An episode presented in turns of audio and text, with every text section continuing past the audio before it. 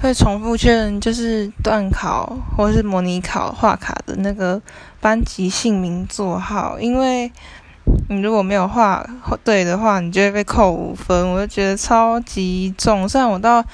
从高一到现在是都没有画错卡过啊，所以